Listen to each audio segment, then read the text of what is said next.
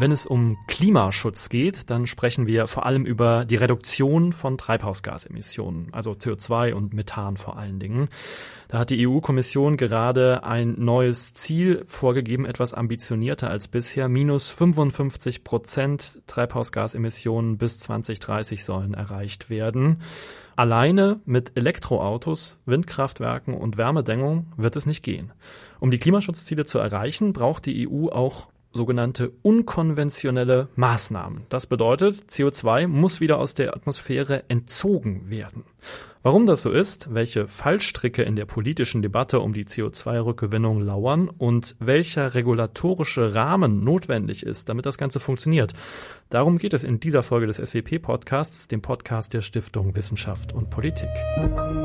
Ich bin Alexander Moritz, heute ist der 17. November und hier im Studio ist Oliver Geden. Hallo, grüß Sie. Hallo. Oliver Geden ist Senior Fellow bei der Forschungsgruppe EU und Europa hier bei der SWP und schreibt daneben gerade auch als Leitautor mit am sechsten Sachstandsbericht des Intergovernmental Panel on Climate Change, IPCC, dem Weltklimarat. Und für die SWP, da hat er im Mai eine Studie veröffentlicht, zusammen mit Felix Chenuit, mit dem Titel Unkonventioneller Klimaschutz, gezielte CO2-Entnahme aus der Atmosphäre als neuer Ansatz in der EU-Klimapolitik. Herr Geden, was ist denn unkonventioneller Klimaschutz? Ähm, unkonventioneller Klimaschutz ist, wenn wir CO2 aktiv aus der Atmosphäre ziehen. Also nicht einfach nur reduzieren, indem wir von Kohle auf Erneuerbare umstellen, sondern ähm, wenn wir zum Beispiel aufforsten. Es klingt nicht besonders unkonventionell, weil das machen wir ja schon, äh, aber das alleine wird nicht ausreichen. Wir brauchen auch andere Methoden. Das heißt, es geht nicht nur darum, weniger zu äh, auszustoßen, sondern aktiv CO2 wieder einzufangen, das wir schon ausgestoßen haben. Hm. Sie haben jetzt gerade gesagt, Aufforstung ist ja eine Maßnahme, die es schon lange gibt, die ist auch bekannt. Was gibt es denn sonst noch für Möglichkeiten, die gerade realistischerweise auch in der Diskussion sind? Ähm, es gibt technologische Methoden, äh, zum Beispiel Filteranlagen, die tatsächlich in der Lage sind, CO2 aus der Umgebungsluft zu ziehen, äh, Direct Air Capture auf Englisch. Man kann auch Biomasseanbau und Bioenergieverwendung äh, mit Carbon Capture and Storage äh, kombinieren. Durch die Photosynthese äh, zieht man CO2 aus der Atmosphäre, eigentlich wie auch bei der Aufforstung. Die Biomasse verbrennt man, produziert Strom oder auch Kraftstoffe, trennt aber das CO2 ab, bringt es unter die Erde. Die Biomasse wächst neu und netto hat man CO2 damit äh, aus dem Verkehr gezogen. Äh, man kann Methoden verwenden, mit denen man mehr CO2 im Boden anlagert. Durch andere Formen der Landwirtschaft zum Beispiel. Äh, man kann auch Mineralien ausstreuen, die CO2 binden das ist auch ein natürlicher Prozess. Man ähm, sieht das bei der Verwitterung von Gestein, das hat jeder schon mal gesehen.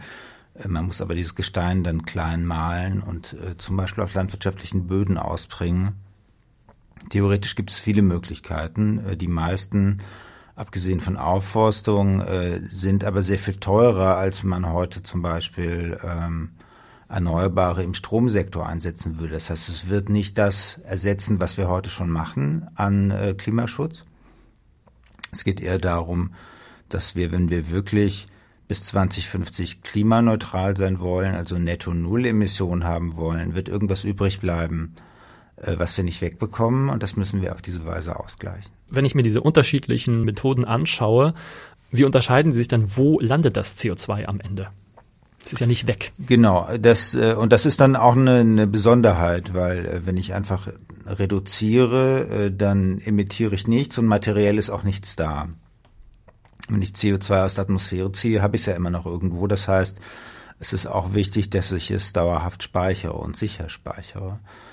Ähm, bei Aufforstung ist es im Baum. Und, äh, Solange die Bäume nicht wieder abgeholzt genau, werden und verbrannt ich, werden. Das wollte ich gerade sagen. Wenn sie verbrannt werden, muss man sie wieder aus der Bilanz ziehen. Wenn ich zum Beispiel einen Waldbrand habe oder der Borkenkäfer kommt äh, oder ähm, bei wärmeren Temperaturen CO2 aus den Böden entweicht oder ich einfach die Bewirtschaftung wieder umstelle, dann ist das CO2 wieder da. Äh, das zweite Problem ist, dass Bäume irgendwann nicht mehr so stark weiter wachsen und weniger CO2 binden und auch beim äh, Aufnehmen von CO2 in landwirtschaftlichen Böden erreiche ich irgendwann einen Sättigungsgrad. Und wenn ich dann das jedes Jahr machen will, dann müsste ich irgendwann die Flächen immer stärker ausweiten. Das heißt, diese sogenannten natürlichen Methoden stoßen an Grenzen und sie sind ein bisschen anfällig dafür, dass sich der Effekt sozusagen wieder umkehrt. Äh, deshalb ist am Ende wohl die geologische Speicherung von CO2 die äh, sicherere Variante und die mit größerem Potenzial. Das Monitoring dieses CO2 äh, ist dann äh, ein wichtiger Teil, aber auch sich klar zu machen, wie groß die Mengen sein werden, um die es da geht. Mhm. Äh, weil Klimaneutralität bedeutet ja nicht nur, dass wir es in einem Jahr sein müssen, sondern äh, dass wir es dann ab dann jedes Jahr sein müssen. Und die Mengen, über die im Moment diskutiert wird, was sozusagen in dem Jahr 2050 übrig bleibt an unvermeidbaren Emissionen, die dann ausgeglichen werden müssen, äh, die sind sehr hoch. Das können fünf bis zehn Prozent der Emissionen von 1990 sein. Und ich denke, dass früher oder später wir mehr mit technischen Methoden äh, aus der äh, Atmosphäre ziehen werden als mit biologischen Methoden. Hm. Wir konzentrieren uns ja in der Debatte sehr stark auf die Vermeidung von CO2. Warum ist es denn überhaupt nötig, trotzdem CO2 zu entziehen? Wir könnten doch mit der Vermeidung eigentlich sehr weit kommen, oder etwa nicht? Äh, wir können sehr weit kommen und wir hatten ja, äh, bevor alle äh, Staaten in Europa Klimaneutralitätsziele beschlossen haben, ein Ziel von minus 80 bis minus 95 Prozent. So genau war das nicht festgelegt, aber man war zuversichtlich und hatte da auch Kalkulationen für, dass man minus 95 Prozent schaffen kann. Aber auch damals hat niemand gesagt, minus 100 kriegen wir hin. Also implizit war immer die Annahme, Fünf Prozent bleiben wohl übrig und das werden wir mit sowas wie Aufforstung irgendwie ausgleichen. Und zwar entweder aus technischen Gründen oder weil es zu teuer wäre, es auf Null zu stellen äh, oder weil wir glauben, nicht darauf zu verzichten zu können. Ist einerseits Emissionen aus der Landwirtschaft, vor allen Dingen Methan und äh, Lachgas. Methan aus der Tierhaltung, äh, Lachgas ähm, vor allen Dingen äh, bei der Düngung in der Landwirtschaft. Manche Industrien wird man nicht auf Null kriegen, Zement zum Beispiel. Flugverkehr ist ein Kandidat dafür, es nicht auf Null zu bekommen. Ähm, selbst bei Zement, wenn wir es mit Carbon Capture and Storage kombinieren, äh, sind sozusagen die Raten, die ich da sozusagen im Prozess wegbekomme, auch nur höchstens 90 Prozent. Das heißt, da bleibt auch was übrig. Hier und da werden Dinge übrig bleiben. Wir wissen nicht, wie viel Fleisch wir noch essen werden oder ob wir sozusagen eher dann cultured meat, also sozusagen künstliches äh, Fleisch, äh, sozusagen aus Zellkulturen äh, zu uns nehmen werden oder der Konsum insgesamt runtergeht. So, aber allen ist klar, irgendwas wird übrig bleiben. Wie viel es sein wird, sind dann auch gesellschaftliche Entscheidungen, Fragen des technischen Fortschritts. Der zweite Punkt, und der wird in der Debatte häufig vergessen, äh, die globalen Klimaziele sind äh, so ambitioniert, 1,5 oder 2 Grad, und wir sind so spät dran global, dass diese Rechnungen nur aufgehen, wenn wir nicht bei Null stehen bleiben oder netto Null, sondern später dann sogar äh, sozusagen unter die Nulllinie gehen und ähm, mehr CO2 aus der Atmosphäre ziehen, als wir selber noch ähm, in die Atmosphäre geben, im globalen Maßstab. Und auch dafür brauchen wir dann diese Technologien. Die Europäische Union hat sich bis 2050 das Ziel der Treibhausgasneutralität gesetzt. Gerade hat die Europäische Kommission das Zwischenziel für 2030 auch nochmal verschärft, was CO2-Reduktion angeht. Welche Rolle spielt in der EU-Strategie, in der Zielrechnung denn die CO2-Rückgewinnung zurzeit? Sie spielt noch keine große. Wir forsten auf in der EU und ziehen dadurch im Moment äh, circa 200, 250 Millionen Tonnen CO2 pro Jahr aus der Atmosphäre.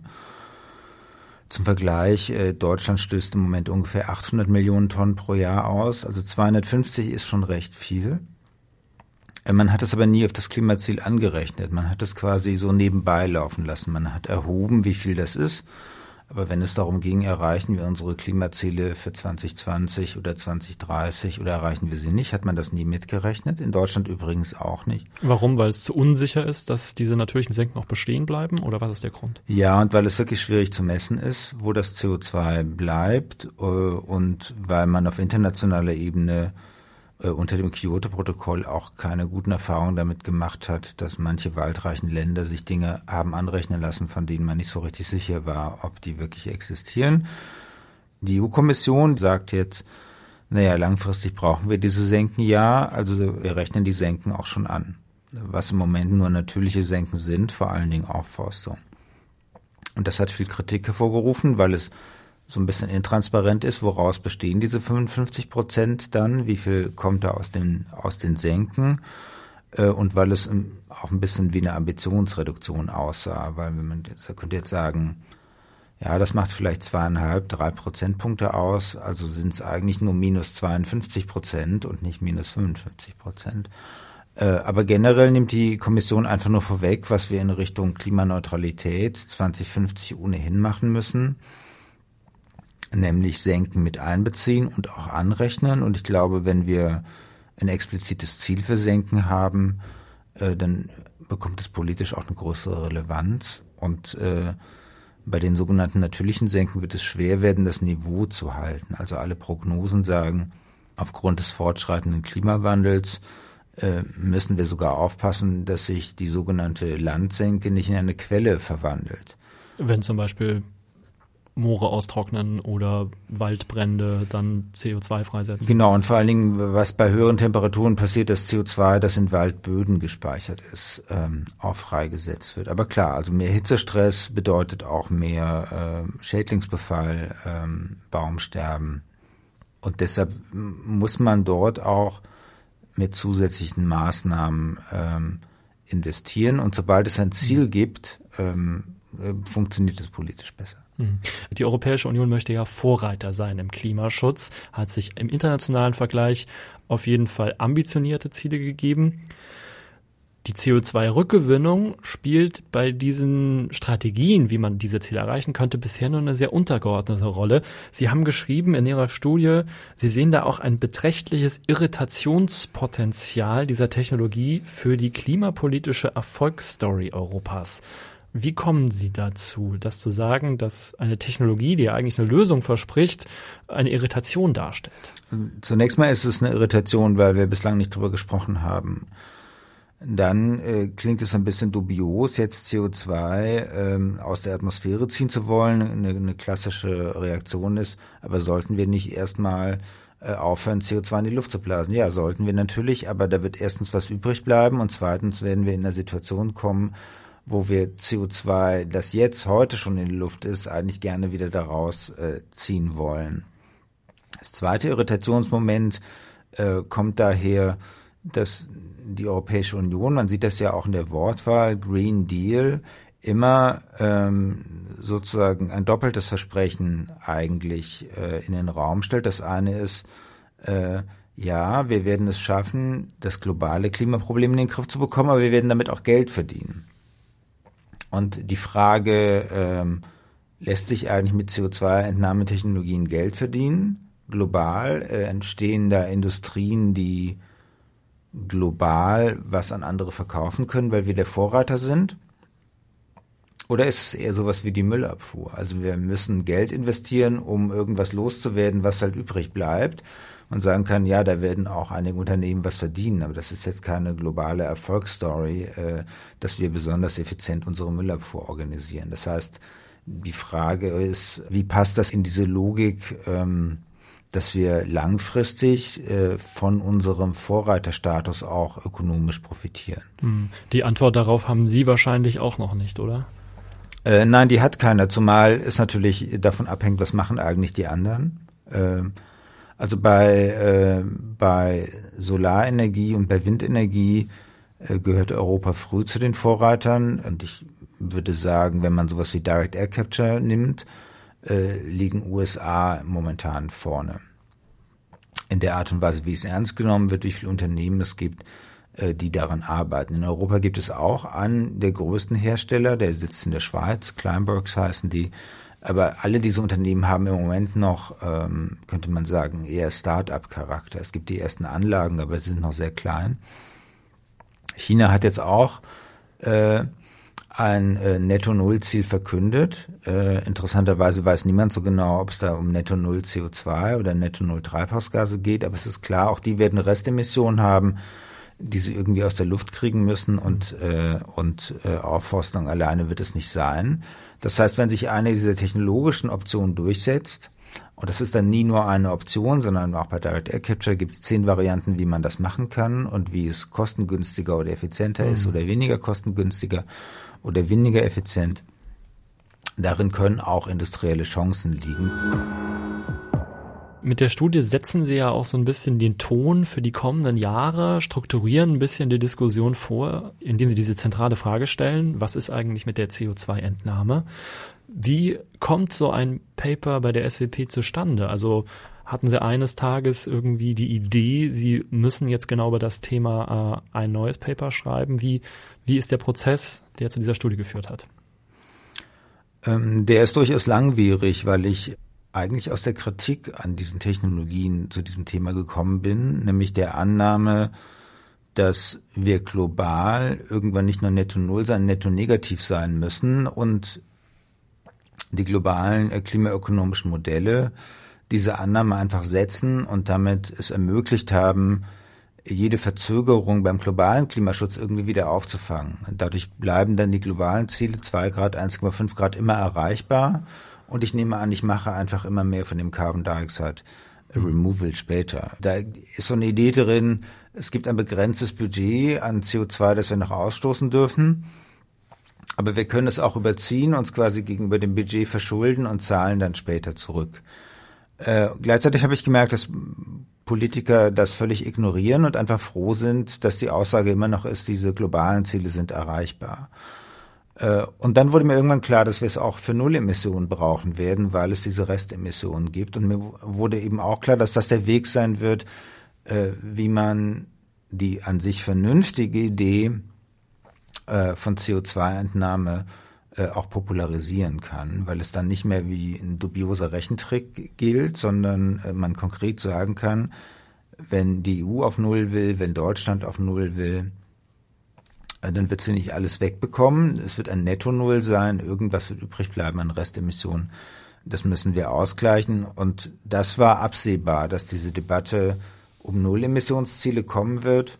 Und dann war klar, irgendwann wird auch die Bereitschaft da sein, äh, über CO2-Entnahme zu reden. Also man, man versucht auch so ein bisschen zu antizipieren, wohin wird sich die Debatte ohnehin entwickeln und was wird dann in dieser Debatte fehlen. Das gelingt nicht immer, äh, aber wir haben es zum Beispiel mit einem Gesprächskreis in der SVP auch vorbereitet. Es war nicht das erste Papier zu dem Thema, das war jetzt sicherlich das fünfte, sechste oder siebte Papier zu dem Thema. Also man versucht dann den richtigen Moment zu erwischen, wann kommt die Welle, wo auch die Leser dieser Studie äh, im politischen Raum, in Ministerien, im Bundestag sagen, ja, das ist genau das, was wir jetzt gebraucht haben. Das kann man vorher nicht wissen.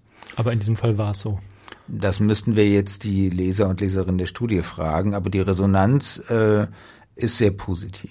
Auf der Ebene der Bundesregierung äh, ist seither, aber das ist nicht Ergebnis der Studie, das hat sich auch vorher schon angedeutet, äh, vom Forschungsministerium sind zwei große Förderlinien für Carbon Dioxide Removal, für CO2-Entnahme äh, ausgeschrieben worden. Äh, das heißt, es gibt Länder in der EU, die waren da schon weiter oder ebenfalls Länder in der EU wie Großbritannien mit solchen Förder- und Forschungsprogrammen. Mhm. Das wird in Deutschland jetzt auch äh, gestartet. Mhm. und anderswo in der Welt, wo immer man Netto-Null-Ziele beschließt, kommt man früher oder später drauf, manchmal erst später, äh, dass man eigentlich faktisch CO2-Entnahme schon mitbeschlossen hat, weil anders äh, wird man nicht auf Null kommen. Und ich glaube, das wird eine Auseinandersetzung sein, die der ähnelt, die wir in der Klimapolitik kennen. Alle diese Studien werden einen Balken haben, was bleibt im Netto-Null-Jahr übrig. Äh, und die NGOs werden sagen, die Umweltverbände, dieser Balken ist zu hoch, da können wir viel ehrgeiziger sein. Die Industrie wird sagen, der Balken ist zu niedrig.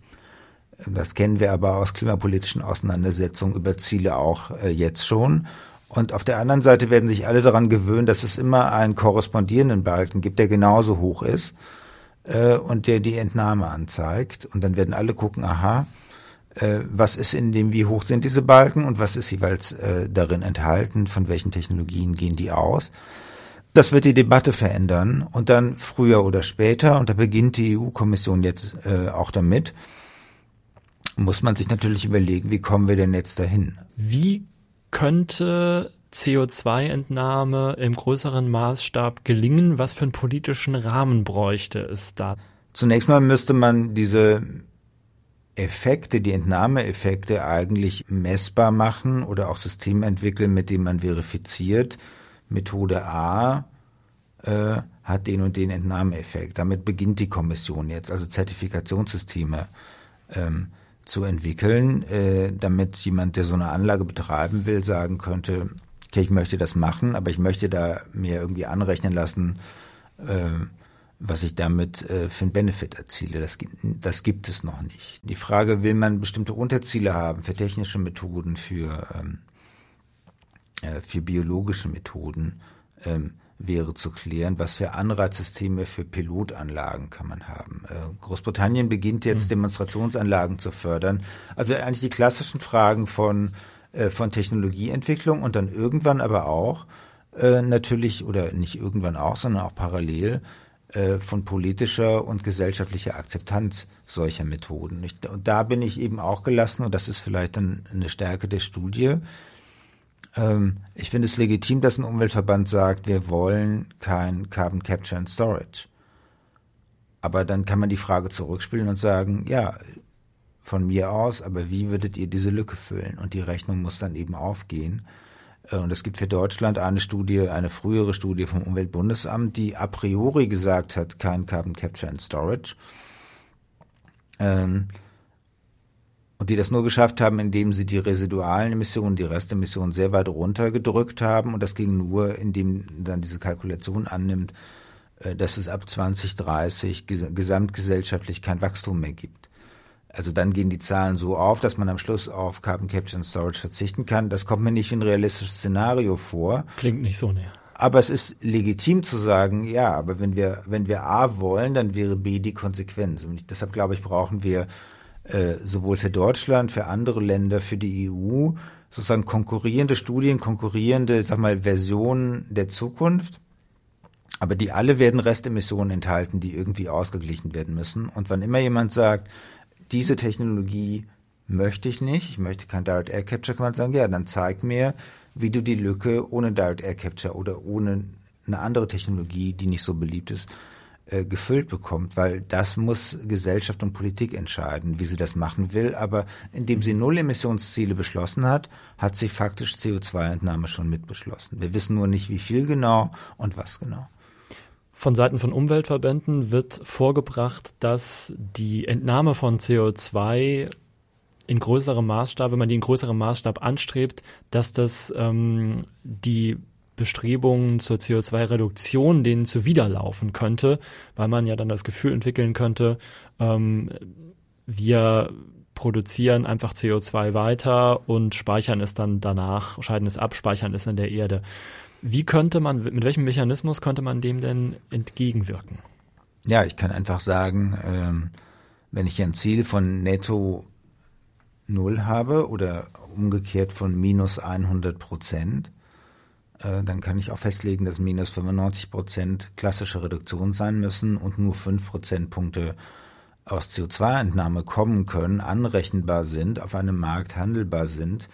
Äh, und dann kann ich niemanden daran hindern, äh, weitere solche Anlagen aufzustellen, aber bekäme halt nichts mehr dafür. Das heißt, das kann ich äh, regulatorisch äh, eigentlich einfach regeln. Natürlich wäre es spannend zu sehen, wenn wir politisch in solche Diskussionen einsteigen, äh, wie sich Parteien dazu äußern würden, wie diese Zahlen aussehen sollen. Das weiß niemand, äh, weil sich keiner dazu äußert. Aber ich glaube, um diese Debatte kommen wir nicht drum herum, aber ich denke, das wäre durch einfache Regeln ähm, einzugrenzen. Ich kann mir auch nicht vorstellen, dass in Deutschland, wenn man jetzt diese 100 aufteilen muss, diese 100 Prozent Reduktion, äh, glaube ich, bei klassischer Reduktion wird immer eine 9 vorne stehen. Also werden 90 Prozent klassische Reduktion oder mehr sein. Was anderes halte ich politisch gar nicht für durchsetzbar.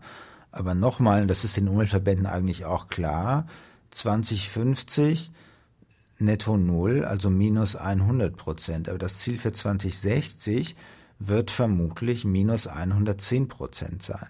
Und das wird 2070 vermutlich noch ambitionierter. Das heißt, am Ende des Tages kommen wir gar nicht dran vorbei, CO2-Entnahme immer weiter auszubauen. Ich glaube, das ist auch nicht das Problem, das ist auch nicht der Kern des Arguments der Umweltverbände. Wir müssen halt darauf achten, dass nicht die Illusion entsteht, dass CO2-Entnahme bedeutet, dass wir einfach weiter fröhlich emittieren können. Und ich glaube, wenn man sich klar macht, dass die Ziele danach noch ambitionierter werden, dann wird auch klar, dass man nicht einfach nur ein zweites Parallelsystem aufbaut, äh, mit dem man den Dreck, den man sozusagen in System 1, das wir jetzt haben, sozusagen im zweiten System wieder aus der Luft zieht und, äh, und das war's dann, sondern äh, es geht darum, Emissionen so weit wie möglich in Richtung Null zu bringen, den Rest auszugleichen und dann irgendwann mehr zu tun, als es nur auszugleichen, sondern netto ins Negative zu kommen. Sie machen sehr deutlich, dass diese Debatte um CO2-Entnahme noch gar nicht richtig geführt wurde, weder auf der nationalen noch auf der europäischen oder internationalen Ebene. Was würden Sie denn der EU und den Mitgliedstaaten raten, wie sie am besten diese Diskussion angehen, in Gang bringen können? Ja, ich glaube, der Ansatzpunkt, äh, den die Kommission jetzt wählt, äh, dass sie Senken schon in das Ziel für 2030 äh, integrieren will, eigentlich diese Debatte auch mit befördern wird, weil in dem Moment, wo es Teil des Gesamtziels ist, äh, werden sich alle Akteure darüber Gedanken machen, über problematische Aspekte, über positive Aspekte. Und insofern bin ich da zuversichtlich. dass das Interessante an der Konstellation ist, dass eigentlich in den Regierungen, also auf der Arbeitsebene, allen klar ist, dass wir das früher oder später brauchen. Und trotzdem findet noch keine politische Debatte statt. Die kommt im Wesentlichen im Moment ähm, aus der EU-Kommission. Also Deutschland hat nicht gesagt, das ist unsere Senkenstrategie. Äh, und andere Länder sind ein bisschen weiter, äh, aber auch noch nicht so weit. Also politisch ist es offensichtlich ähm, ein unattraktives Thema und es wäre wünschenswert, wenn vor allen Dingen die Umweltverbände äh, sozusagen diese Debatte proaktiv führen, äh, weil man ja sagen kann, okay, wir brauchen es, aber wir sollten es natürlich so umweltverträglich und integer machen, wie es nur geht, äh, damit nicht der Verdacht entsteht, es ist was, äh, was die Industrie nur will, äh, um sich von Verpflichtungen frei zu kaufen. Und ich glaube, wir brauchen früh dieses, diese Art gesplittetes Ziel, weil es signalisiert, Netto Null Emissionen besteht aus zwei Strängen, besteht aus dem Strang Emissionen klassisch reduzieren äh, und aus dem Strang äh, CO2 aus der Atmosphäre zu ziehen. Und der Rest wird von da folgen. Äh, aber ich glaube, wir sind auch kurz davor, ähm, dass diese Debatte in Deutschland so geführt werden wird. Und eine gute Grundlage für die Debatte, die legen Sie in Ihrer Studie Unkonventioneller Klimaschutz, gezielte CO2-Entnahme aus der Atmosphäre als neuer Ansatz in der EU-Klimapolitik von Oliver Geden zusammen mit Felix Chenuit. Herr Geden, vielen Dank, dass Sie uns das erklärt haben. Vielen Dank. Die Studie Unkonventioneller Klimaschutz mit allen Zahlen, Grafiken und Quellenangaben, die finden Sie auch auf der Website der SWP direkt bei dieser Podcast-Folge swp-berlin.org. Sehr bereichernd das Ganze. Mein Name ist Alexander Moritz. Ich hoffe, wir konnten Ihnen ein paar neue Perspektiven heute mitgeben auf die Klimaschutzdebatte und wohin sie sich entwickeln wird. Alles Gute, bis zum nächsten Mal.